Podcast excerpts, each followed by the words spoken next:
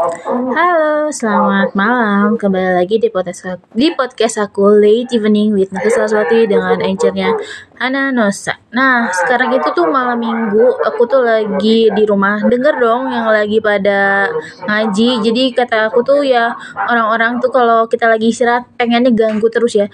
Mau di kantor, mau di rumah sama semuanya. Jadi ya kalau bisa kita simpulin orang-orang seperti itu gimana ya? Makanya nggak salah ya kalau lihat di uh, apa di Israel sama Palestina perang-perang terus karena memang ada orang yang memang keinginannya tuh ngeganggu orang lain terus. Dan yang paling aku bete itu mereka tuh bahasanya dia tuh ngomongnya tentang agama tapi bahasanya uh, melenceng ke sana kemari ya. Misalnya contohnya katanya kalau jodoh kasih ke ketua. Nah aku tuh termasuk orang yang aku nggak nyari jodoh. Misalnya aku nggak minta aku minta sama Tuhan untuk dapet jodoh tapi nggak seperti itu. Jadi kalau kata aku sih kalaupun aku dapat pasangan sama orang ya bersyukur. Tapi kalaupun enggak kita jalanin aja toh.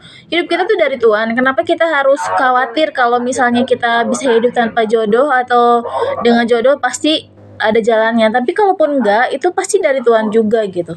Dan kalau kata aku tuh aku tuh kadang bingung gitu ya. Ada orang-orang yang memang kalau kata aku dia tuh udah jelek gitu ya. Udah bener-bener jelek dan buruk gitu. Tapi mereka tuh pede gitu. Jadi kata aku yang gini loh mereka tuh apa ya nggak punya nilai apa-apa dan isinya tuh sampah gitu ya jelek-jelek semua. Tapi tetap percaya diri pakai toa uh, ke mana-mana gitu. Jadi kalau kata aku tuh aneh gitu kan. Kalau buat aku sih eh, nggak uh, seperti itu gitu ya. Hidup itu bukan hanya untuk cari jodoh apalagi cari pasangan. Kita boleh cari pasangan kita kita harus malah berusaha untuk cari pasangan supaya kita sama dengan yang lain yang orang-orang yang punya pasangan. Tapi kalaupun kata Tuhan belum waktunya kita berpasangan masih banyak yang harus kita lakukan. Karena kan mikirnya kalau orang berpasangan mau ngapain sih? Apalagi dibumbui dengan macam-macam ya.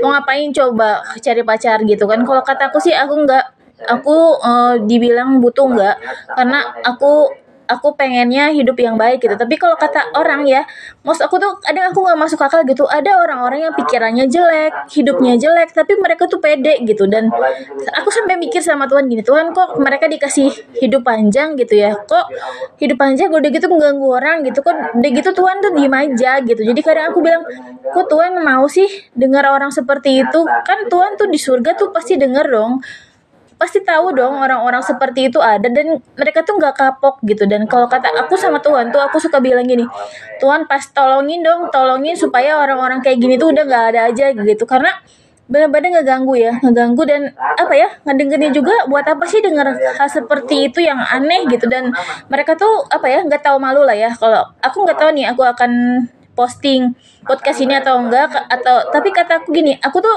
udah di mana-mana memang digangguin orang terus ya. Kalau kalau dibilang apa ya mereka tuh orang-orang yang nggak tahu malu lah ya gitu ya. Tapi tetap gitu apa ya pede gitu. Jadi kataku apa sih nilai yang bisa diambil dari orang itu gitu? Dan ilmunya nggak ada gitu ya. Dan ngomongnya juga tentang santet pelet. Orang mau ngapain sih? Sekarang kita hidup benar nggak sih? Kalau kita hidup benar kita nggak usah takut sama apa apa tapi kalau kita hidup nggak benar kita ganggu orang. Dan suatu saat mereka akan kena batunya itu bener-bener ya. Kalau semua pun semua orang yang minta tolong sama aku nggak akan aku bantuin. Sampai titik mana pun orang-orang yang jahat sama aku aku bilang ya. Orang-orang yang jahat sama aku sampai kapan pun nggak akan pernah aku tolong